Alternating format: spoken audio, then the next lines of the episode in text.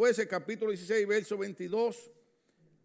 Vamos a leer eh, la nueva versión internacional. Usted puede usar la Reina Valera, puede usar la Biblia América, puede usar la Biblia que usted quiera. De todas maneras, el mensaje lo va a bendecir. Amén.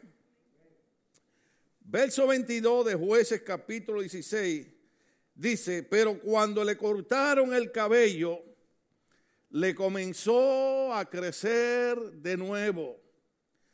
Y esta mañana yo me reía y le decía, Señor, qué bueno que tú me das gozo, porque el problema es que voy a hablar de que el cabello le comenzó a crecer a Sansón.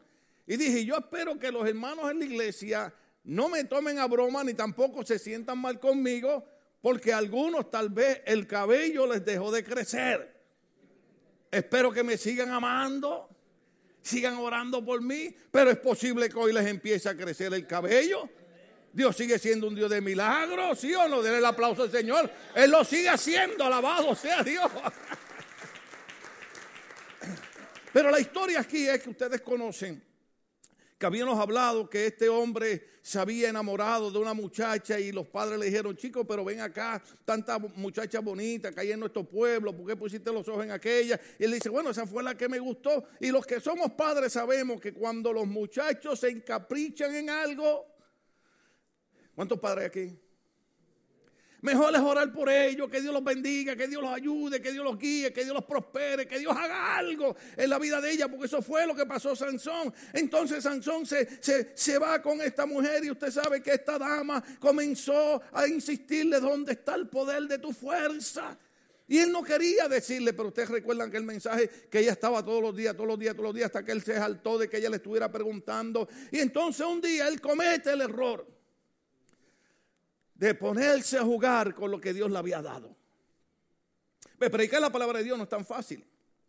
Porque uno trata de enfocar un mensaje en la bondad de Dios, en el amor de Dios, en la bienaventuranza de Dios. Y a veces la gente confunde el mensaje con un legalismo, con un extremismo religioso. Y no es eso, lo que pasa es que Dios tiene un trato con su pueblo. Y en ocasiones hemos dicho que Dios es un Dios celoso, que Dios es un Dios que nos quiere para Él. Dios no quiere que compartamos nuestro corazón con, con cosas que no son agradables. Y Sansón había sido escogido para una misión. Cuando el ángel se le aparece a sus padres, le dice, este niño que vas a tener, que van a hacer, él va a traer juicio y va a libertar al pueblo de los filisteos y será nazareno, no pasará navaja por su cabeza, no tomará vino. Y desde antes de nacer ya Dios había dicho, que este muchacho tenía que hacer. Será nazareno, o sea, nazareno es consagrado, dedicado al servicio de Dios. Por lo tanto, la señal que había en Sansón era que no se iba a cortar su pelo, nunca pasará la navaja por su cabello. Pero él comienza a jugar con lo que Dios le había dado. Diga conmigo, comenzó a jugar. Nosotros vivimos en la época de la gracia. Solo vivimos en la época del perdón. Vivimos en la época del amor y para mí me es difícil a veces que la gente comprenda que yo les trato de enseñar que Dios es un Dios de amor, que Dios es un Dios bueno, que somos humanos, que cometemos errores, pero que Dios no quiere que vivamos en los horrores de nuestros errores. ¿Dónde estamos aquí? Porque Dios quiere que nosotros vivamos una vida de comunión y de armonía con Él. Si Él nos perdona, si nuevas son cada mañana su misericordia. Eso hay que decirlo. Cada mañana cuando usted se levanta, usted tiene que decir qué día fatídico fue el de ayer. Pero hoy es un día nuevo. Y la Biblia dice que nuevas son cada mañana la misericordia de Dios. Hoy es un día nuevo para mí. Hoy es un día de bendición para mí. Hoy las cosas van a ser diferentes. Y todo eso es cierto, hay que enseñarlo porque está en la Biblia. Pero no podemos olvidar que Dios quiere que nosotros tengamos armonía y comunión con Él. Entonces Sansón comenzó a jugar con las cosas de Dios. ¿Se acuerda cuando, cuando, cuando le decía a la mujer, bueno, no es que si me hacen esto? Y la mujer le decía, Sansón, Sansón, los filisteos, ahí están los filisteos. Y venían los filisteos y nada funcionaba hasta que un día Sansón cometió el error de decirle exactamente dónde estaba el secreto de su fuerza. Le dijo a aquella mujer, mira, lo que pasa es que yo soy nazareno. Yo estoy consagrado a Dios desde antes de nacer. Y si me cortan el cabello, pierdo mi fuerza. Todos nosotros sabemos que, que la fuerza no estaba en el cabello, estaba en el pacto que él había hecho con Dios. Pero el cabello era símbolo de ese pacto. ¿Cuánto estamos aquí? Los filisteos llegan y la mujer le dice, Sansón, Sansón, los filisteos. Y dice la Biblia que él dijo, ah, igual que las otras veces me voy a deshacer de ellos. Ojo aquí, ojo aquí, no siempre las cosas funcionan como creemos que van a funcionar. Y cuando vinieron los filisteos lo agarraron y él se encontró que ahora no tenía fuerza. Los filisteos hicieron fiesta, se lo llevaron. Y usted sabe que el hombre estaba ya rapado. Y no solamente se lo llevaron, ustedes conocen la historia, le arrancaron los ojos, lo dejaron ciego. La Biblia habla de ceguera espiritual. Nosotros podemos tener eh, eh, visión humana, física, pero puede ser que espiritualmente estemos ciegos. La Biblia en el libro Apocalipsis recomienda, lava tus ojos con colirios para que veas.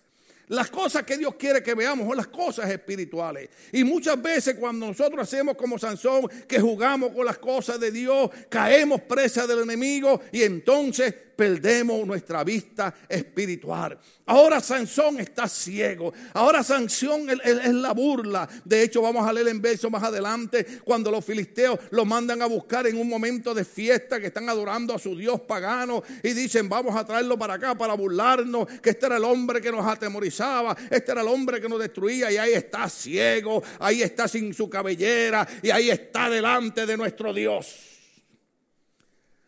Pero yo leí el verso bíblico que dice, ¿están ahí conmigo todavía?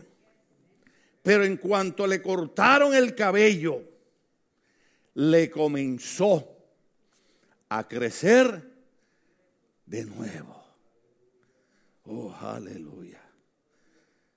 Dios es un Dios de restauración. Yo trato de explicar antes de esta parte toda la armonía que Dios quiere que tengamos con Él. Trato de explicar que, que no debemos tomar las cosas de Dios a juego. Pero quiero decirles que aunque Sansón pecó en contra de Dios, que aunque Sansón cayó en manos de los filisteos, que aunque Sansón perdió su fuerza, Dios no se olvidó de Sansón. Esto es importante entenderlo. Porque cada uno de nosotros pasamos experiencias diferentes y hay momentos en nuestras vidas que nosotros pensamos, ya perdí todo, inclusive Dios ya se olvidó de mí. Pero yo quiero decirles a ustedes que en el término espiritual, no importa por lo que estemos cruzando en este momento, no importa la batalla que estemos enfrentando, está creciendo nuestro cabello nuevamente. Pero lo que la gente no comprende es que Dios, aunque corrige, no es un Dios que olvida el pacto que hace con su pueblo. Y el pacto de nosotros no es como el del Antiguo Testamento. El pacto, el contrato, el acuerdo que Dios hizo con nosotros es por medio de la sangre de Jesucristo derramada en la cruz del Calvario. Esa sangre cuando nos cubre, esa sangre cuando nos lava, no hay nada que pueda cambiar el pacto que Dios hace con su pueblo por medio de la sangre de Cristo. O sea, en otras palabras, cuando tú te encuentras caído, cuando tú te encuentras agobiado, cuando tú te encuentras que, que no tienes fuerza, cuando te encuentras que nada va a cambiar, recuerda que el cabello está creciendo. Oh, aleluya. Y la Biblia dice que cuando el cabello empezó a crecer, los filisteos no se dieron cuenta. Esa es la grandeza de Dios. El enemigo nos ataca. El enemigo nos pone problemas, el enemigo nos pone enfermedades, el enemigo nos pone dificultades, pero con todo y eso no ve que nuestro cabello está creciendo, que nos estamos volviendo a levantar, que estamos volviendo a tomar fuerza. Oiga, yo quería bailar, se lo dije ahorita, ¿verdad? Bendíceme, bendíceme. Y yo miraba, pues yo estaba ahí meditando en el mensaje y, mi carne, oiga, qué mala es la carne. ¿Cuándo sabes lo que estoy hablando cuando digo la carne? El cuerpo. Ah, yo estaba ahí sentado y, y había algunos hermanos que estaban. Oh, es pecado mover los hombros. Se los he dicho por muchos años. Yo los veo. Ustedes creen que no, pero yo los veo. Cuando usted va al mercado. ¿ah? Y ahora en esta época que se acerca. ¿ah? Muchos de ustedes cuando entran ahora a las tiendas, van al famoso mall. Muchos de ustedes no entran ahí cantando bendíceme, bendíceme. Ustedes, están, eh, ustedes entran ahora, start feeling like Christmas everywhere. Entonces, vienen a la iglesia y acá somos los santos. Mire, hermano, es la iglesia, es donde hay que gozarse. Y en la iglesia es donde hay que alabar a Dios. Porque no importa dónde estemos, estamos en el lugar de Dios que dice, el cabello está creciendo y la restauración viene para tu vida. Es la iglesia que bendíceme, bendíceme, bendíceme. ¿Ah? Es más, las hermanas cuando estén cantando corte van a hacer así. Alabado sea el Señor. Porque nosotros, los que estamos lavados la sangre de Cristo, tenemos algo que no tiene la demás gente tenemos vida eterna. Déjeme decirle algo, yo sé que nadie que, mire, esta es la cosa más increíble del mundo. Todos queremos irnos con Cristo, pero nadie quiere morirse. ¿Sí o no? Vamos, ¿cuántos son cristianos aquí? ¿Cuántos si se mueren se van con Cristo? Ok, ¿por qué cuando se enferma va al doctor para que lo cure? Pero yo, pero yo, le yo le voy a dar un secreto bíblico. Porque aquí mucha gente lista, no se crea. A lo mejor van a decir, bueno, pastor, y usted también cree en Dios, ¿y por qué usted no se quiere morir? Ah, porque la Biblia dice que el apóstol Pablo dijo, yo quisiera estar con Cristo, lo cual es mucho mejor. Pero a consecuencia del ministerio, me es menester permanecer vivo. Entonces, yo quiero irme con el Señor, lo cual es mucho mejor. Pero a consecuencia de muchos de ustedes que todavía necesitan un, empujón, me tengo que quedar aquí un par de años más aunque a usted le duela. ¿Cuánto estamos aquí todavía? Porque si nos morimos, somos salvos. Si Cristo viene, somos salvos. Entonces, si alguien debe celebrar, no la Navidad que la celebramos, sino celebrar una salvación tan grande, somos nosotros. Cuando venimos a la iglesia, hermano, usted aproveche y usted alabe a Dios y, usted cierre los ojos y diga, bendíceme, bendíceme, bendíceme, bendíceme, bendíceme, Señor. Porque lo que muchas veces no nos damos cuenta, cuando yo analizaba este mensaje decía, wow, Señor, se nos pasa. Porque cuando estamos en medio de los problemas, en medio de las luchas, en medio de las batallas, lo que vemos es eso. Lo que vemos es la angustia, lo que vemos es, hermano, que nada va a cambiar. Se nos olvida que en medio de eso el cabello está creciendo. Uh, aleluya. Y como el cabello está creciendo, ¿qué significa? Que cuando Dios vea ese cabello, dice, yo hice un pacto con ese niño antes de nacer. Que mientras tuviera su cabello, yo le iba a dar fuerza. Usted sabe que la Biblia dice, Jehová es la fortaleza de mi vida. ¿Sabe qué significa eso? Que el cabello está creciendo. Que muchos de nosotros tal vez, o, más, mejor cambio, yo tal vez no debería estar aquí al frente. Yo tal vez no había esperanza de estar aquí al frente. Estábamos compartiendo con, el hermano eh, eh, que nos predicó aquí, el, hermano Ochoa, y le estábamos diciendo cuando, cuando mi esposa me tenía que cargar al baño y bañarme. Y él dijo, eso es amor. Aleluya. Así que los esposos háganse los enfermos. Porque Hermano, yo no podía levantarme de una silla, yo no podía levantarme de un sofá. Eh, mi condición de salud fue tan terrible que yo creo que hasta muchos hermanos en la iglesia pensaron, pobrecito el pastor se va a morir. Pues déjame decirte algo, pobrecito el diablo, porque aquí estoy todavía diciendo, el cabello está creciendo, el cabello está creciendo. Eso significa que Dios está mirándonos. Y Dios está diciendo, Él está mirando la angustia, Él está mirando el problema, pero está como los filisteos. No se ha dado cuenta que el cabello está creciendo. Mm. Y cuando comenzó a crecer el cabello, que los filisteos vienen, ¿están ahí conmigo todavía? Eh, eh, eh, verso, verso 23, verso 23. Los jefes de los filisteos se reunieron para festejar y ofrecer un gran sacrificio a Dagón, su Dios diciendo, Dios ha entregado, nuestro Dios ha entregado nuestras manos a Sansón, nuestro enemigo. Cuando el pueblo lo vio, todos alabaron a su Dios diciendo, nuestro Dios ha entregado en nuestras manos a nuestro enemigo, al, que asolaba nuestra tierra y multiplicaba nuestras víctimas.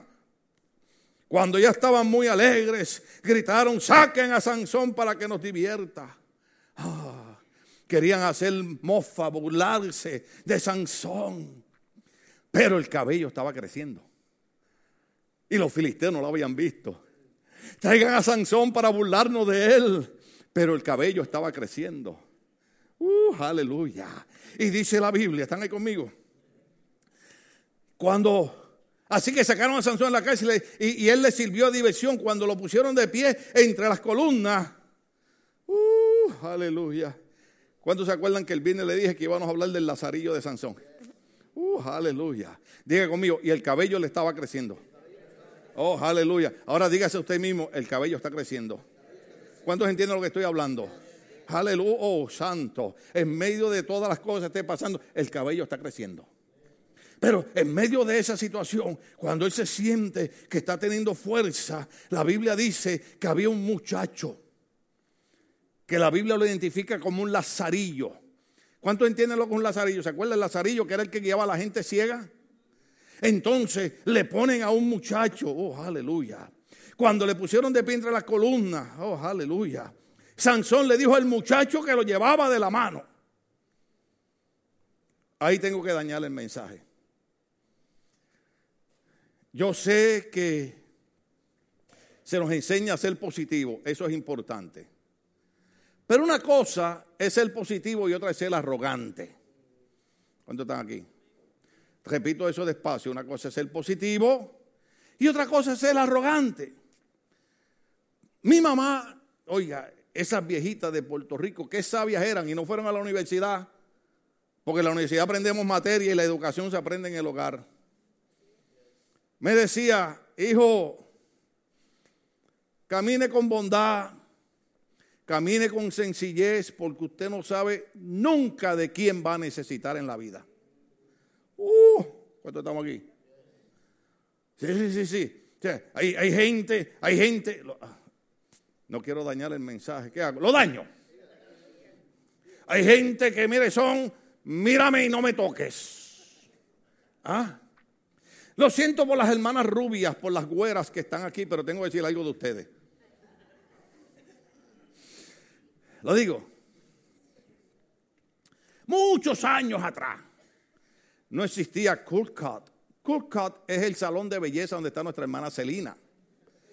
No existía, yo no sé cómo decirle, Couture Spa. Oh, aleluya. Allá donde está Eileen, la hija de nuestra hermana Finet y, y, y, de, y Ralph, y, donde trabaja Jackie, oiga, usted va, usted va ahí y llega todo arrugado. Hermano, y, usted va allí si usted nunca se ha recortado allí con él, mire, ellos, empiezan a dar masaje en la cabeza. Todos los productos son orgánicos. Esto es gratis lo que estoy anunciando, ¿ok? Oiga. Y entonces usted, ay, aleluya, santo. Y después lo pasan allí los ponen en las manos a Jackie. Cuando Jackie lo ve, dice, ¡uh! Esto es un caso difícil. Entonces empieza a trabajar con los faciales, hermano. Y les tira aquí, les tira allá y la acomoda aquí. Cuando usted sale, rejuvenece 10 años, alabado sea el Señor. Inclusive tienen una cosa que uno estaba allí y lo amarran, hermano. Y uno empieza a sudar cuando sale, sale con, tres pulgadas menos de panza. Alabado sea Dios. Yo usted ya estaría haciendo una cita. ¿Ah? Cuando te viene el culto, todo el mundo, tarjeta para todo el mundo aquí. Hay un montón de gente que necesita faciales. Mejor me siento. ¿O sigo? Oiga. Y usted sabe cómo es ahora, que hay un montón de tintes. Y está bien, eso está bien. Yo no tengo problema con eso, hermano. Yo a veces miro así, déjame estar seguro que, que, voy a presentar a esa hermana que es nueva. Cuando miro, no. Eh. Pero en aquellos años, en aquellos años las mujeres para pintarse el pelo rubio se echaban agua oxigenada. ¿Cuántos se acuerdan? Uh, la llevé para allá. Agua oxigenada. Y entonces había mujeres que se pintaban el pelo rubio con agua oxigenada. Y caminaban y se creían la gran cosa. ¿Ah? Y las viejitas las miraban. Y un día pasó una de esas rubias oxigenadas. Y yo iba con mi abuelita, que era bien estricta. Al lado de mi abuelita, yo no podía decir chiste ni nada, hermano. Ese. Ojalá resucite a ponerla de pastor aquí. Oiga. Y mi, y mi abuelita iba. Mira la rubia oxigenada esa, se cree que es algo. Y, y, a mí se me quedó eso en la cabeza. Porque lo que pasa es que a veces se nos olvida que la Biblia dice que es la bendición de Jehová la que enriquece y no añade tristeza con ella. Se nos olvida que si algo tenemos porque lo hemos recibido, pero se nos olvida que ha sido Dios en su bondad, en su misericordia, que nos ha levantado. Oh, aleluya. Y después nos creemos mejores que nadie. Y miramos a la gente como si fueran de segunda clase. Y se nos olvida que un día que llegamos a este país a dormir en un garaje, por lo menos yo tuve la bendición de llegar a dormir en un garaje. Otros llegaron a dormir en la calle. ¿Cuántos estamos aquí?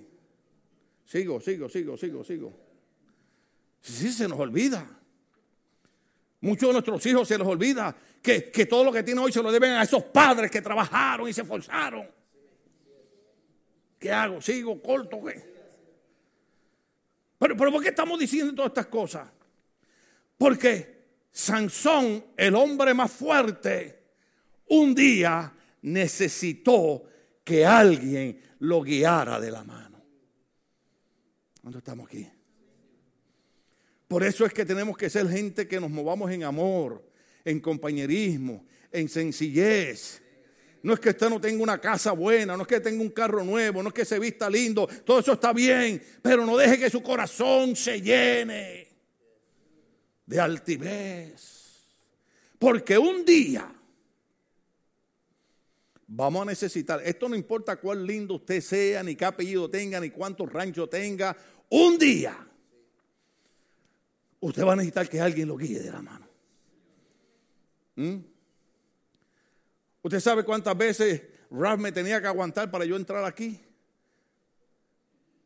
Porque la condición de la espalda y todas aquellas cosas, cuando yo caminaba, yo parecía que venía bojacho. Vamos escalando peldaño. ¿Ah? Por eso es que uno da gracias a Dios por lo que uno tiene. Uno da gracias a Dios por la iglesia.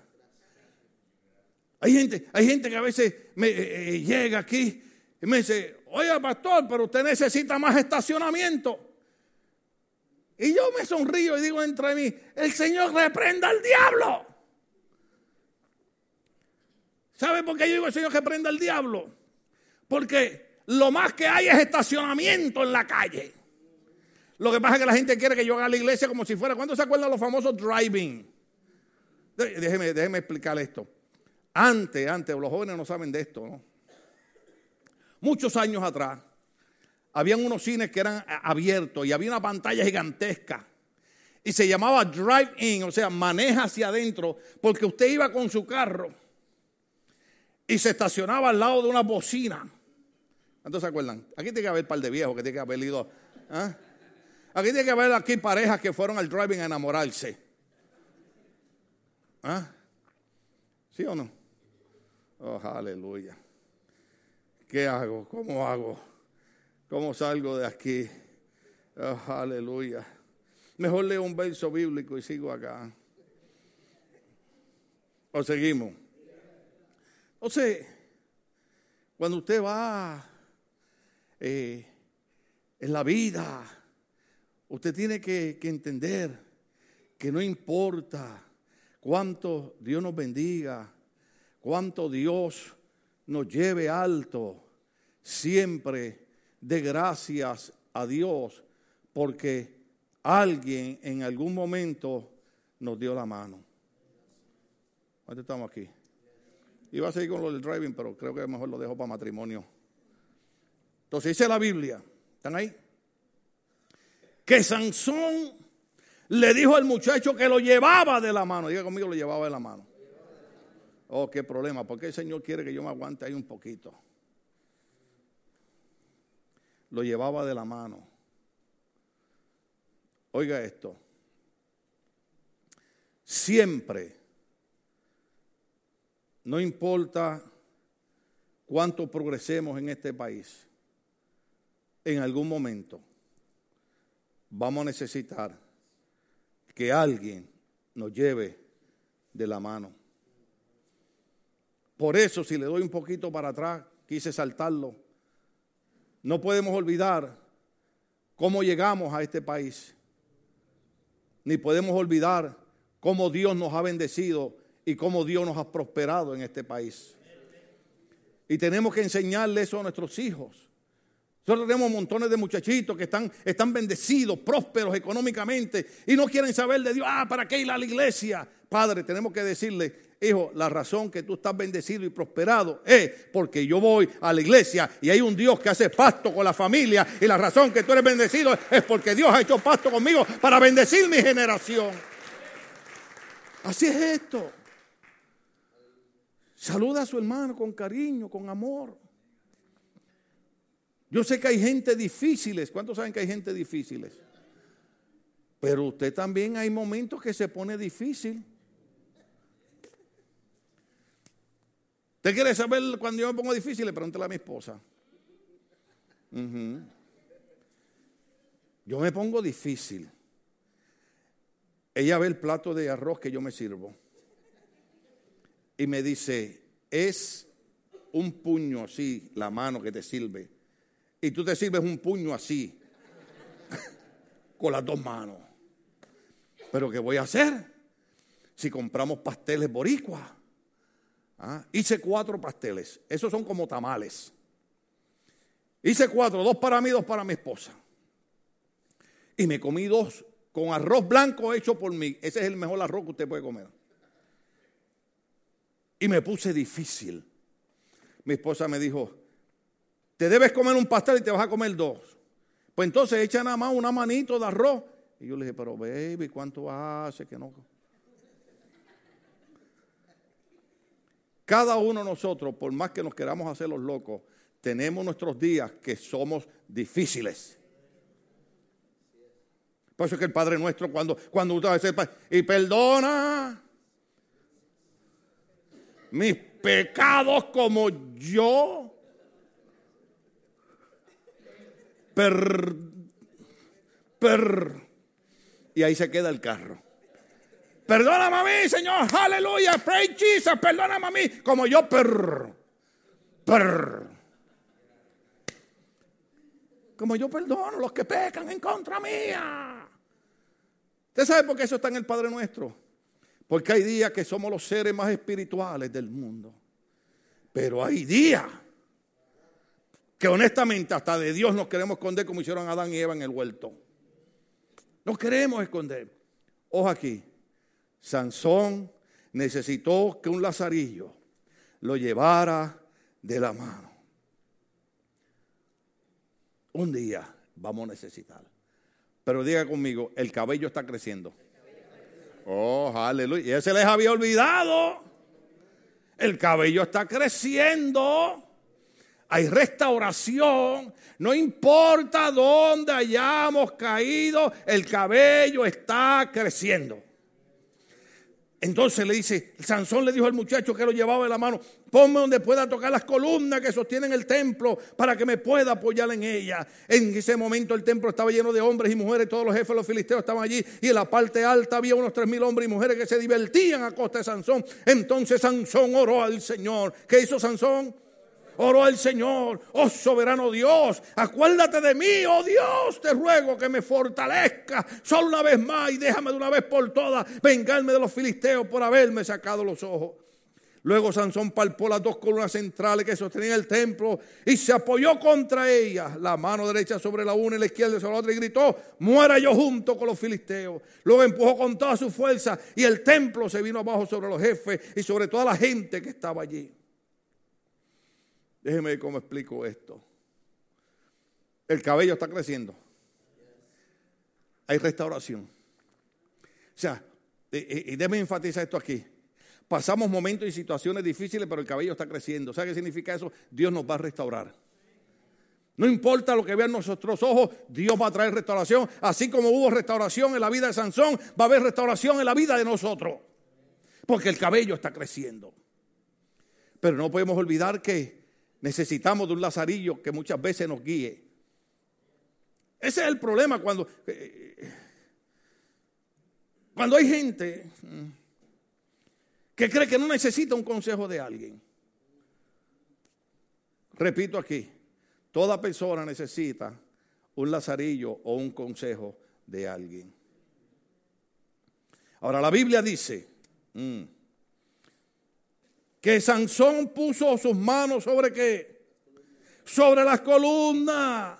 Entonces, no solamente hablamos de restauración porque el cabello estaba creciendo, no solamente hablamos de que necesitamos a veces que alguien nos lleve de la mano, pero también tenemos que entender que Dios nos ha llamado para hacer columnas en su obra.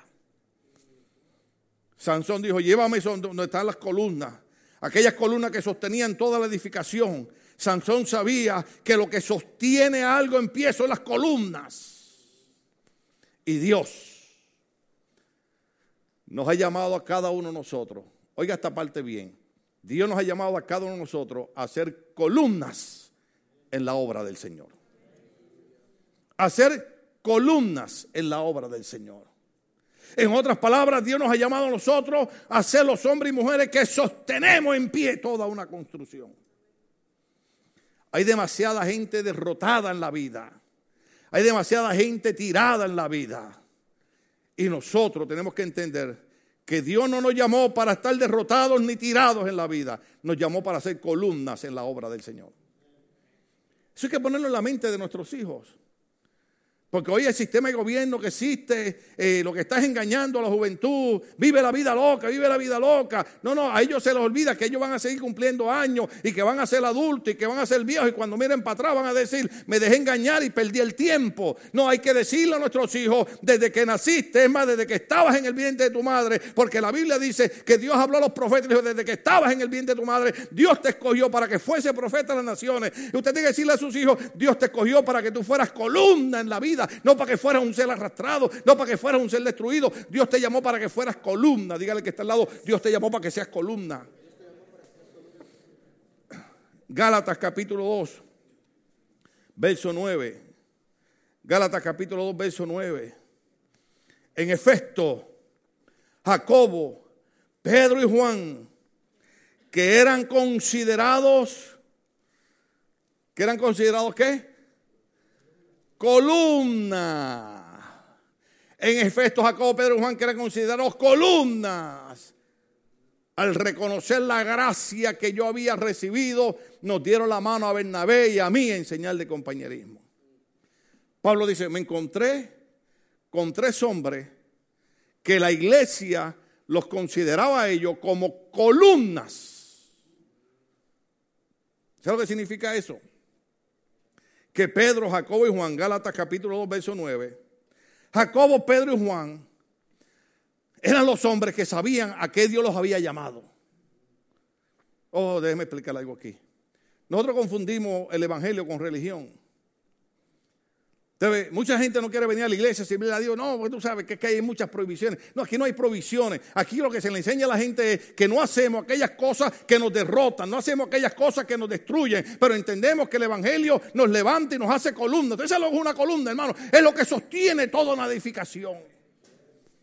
Quiere decir que Pedro, Jacob y Juan eran hombres que no importaba lo que pasara, ellos decían, como decía Job cuando pasaba por todas las luchas. Usted recuerda lo que decía Job, aleluya. Uno tiene que recordarlo. Yo recuerdo, hermano, cuando yo estaba cruzando por el dolor y de, la muerte de mi hijo, todas esas situaciones, y la gente me veía llorar. La gente no entendía un montón de cosas, pero yo varias veces tenía que decir, como decía Job, yo sé que mi redentor vive y aún del polvo de la tierra, Él me va a levantar. Eso hace Dios con nosotros. Dios nos restaura, Dios nos levanta. El, el cabello está creciendo. El cabello está creciendo. Oh, aleluya. Entonces la gente confunde esto con religión, la gente confunde esto con prohibiciones. No, no, no, no, no, no. Pedro, Jacobo y Juan sabían que ellos eran columnas. Dios los llamó a ser. Me gusta cuando Pablo lo dice antes en todas las cosas. Somos más, más, más que vencedores por medio de Cristo quien nos amó. ¿Sabes lo que está diciendo Pablo? Dios te llamó para que seas columna. Tú eres columna. ¿Sabes lo que significa eso? Las columnas son fuertes. No importa con las mentiras que venga el diablo, usted diga, yo soy una columna en la obra de Dios. Pedro y Jacob y Juan lo sabían. Pero ahora quiero leer otro besito aquí ya y ya. Ay, qué pena que estamos terminando. Aquí hay algo bien, bien, bien impresionante.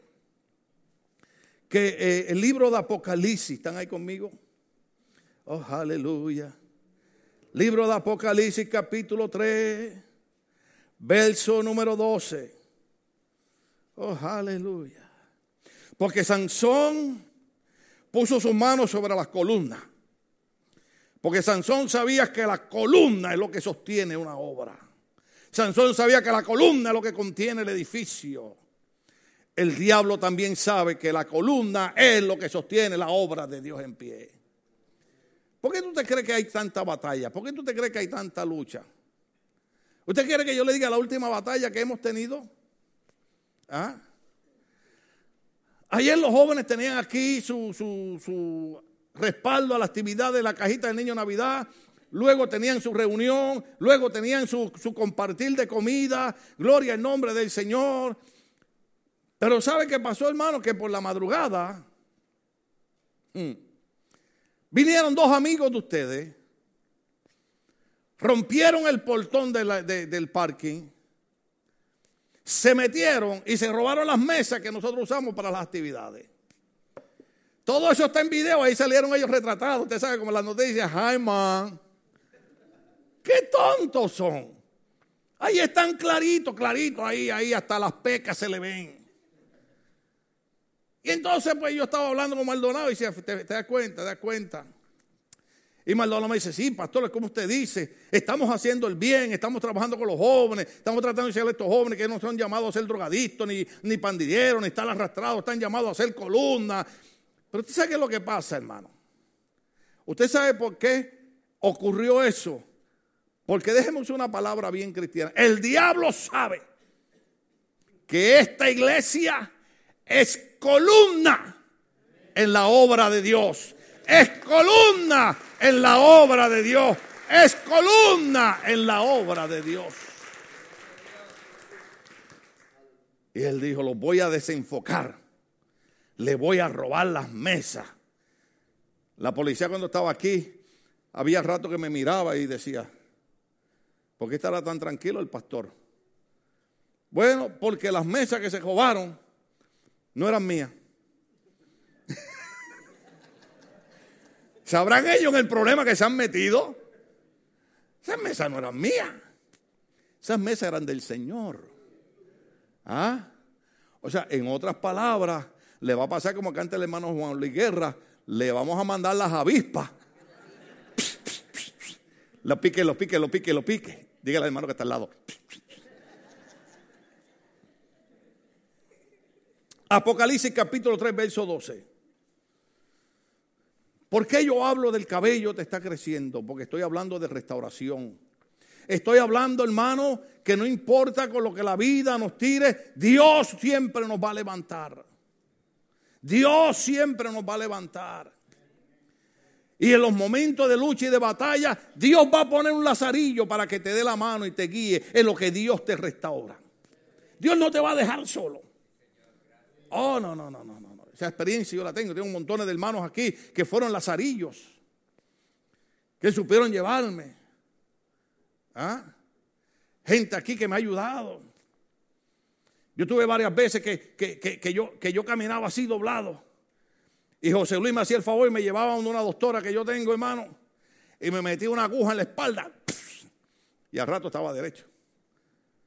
Pero ese era el que me llevaba de la mano. Otros me han llevado aquí. Claro que nadie mejor que mi esposa. Que es la que me lleva cada rato. Y cuando, cuando el doctor habla conmigo, mi esposa le dijo al doctor en la última cita, yo lo oí, yo, yo el inglés no, pero yo entendí esa parte. Le dijo al doctor, él es difícil. Así le dijo al doctor, delante mío. Porque usted sabe cómo son los doctores, hermano. Usted entra bien y quiere que salga loco. Me dice, mira, hay unos narcóticos. Le digo, pero ¿cómo te quiere yo me meta narcótico al cuerpo, hermano? Usted los tiene que usar, úselo. Pues no los venda en la calle, úselos para usted. Muchas veces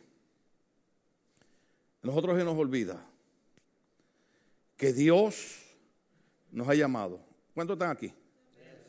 Dios nos ha llamado para convertirnos por medio de vencer en columnas. Apocalipsis capítulo 13, ahí termino. Verso número 12. Al que salga vencedor, lo haré columna del templo de mi Dios. Y ya no saldrá jamás de allí. Usted es columna, diga, yo soy columna. Porque esto es lo que va a hacer Dios sobre esa columna. Sobre él grabaré el nombre de mi Dios. Y el nombre de la nueva Jerusalén. Ciudad de mi Dios. La que baja del cielo de parte de mi Dios. Y también grabaré sobre él. Diga conmigo, yo soy columna porque sobre esa columna dice la Biblia, y también grabaré sobre él mi nombre nuevo. Cuando somos columna, Dios graba su nombre sobre nosotros. Y usted tiene que ya despejar la mente y entender que cuando el diablo viene contra las mentiras, y usted tiene que ver lo que el diablo también ve, cuando el diablo lo mira a usted, ve el nombre de Dios escrito en usted, ve que usted es un hombre y una mujer restaurada, ve que usted es un hombre que es columna en la obra del Señor. Y usted tiene que entender el nombre de mi Dios está escrito sobre mi vida el nombre de Dios glorificado. Estamos de pies, querida iglesia. Aleluya. La restauración de Sansón. Dios no te va a dejar donde tú estás. Dios no me dejó donde yo estaba.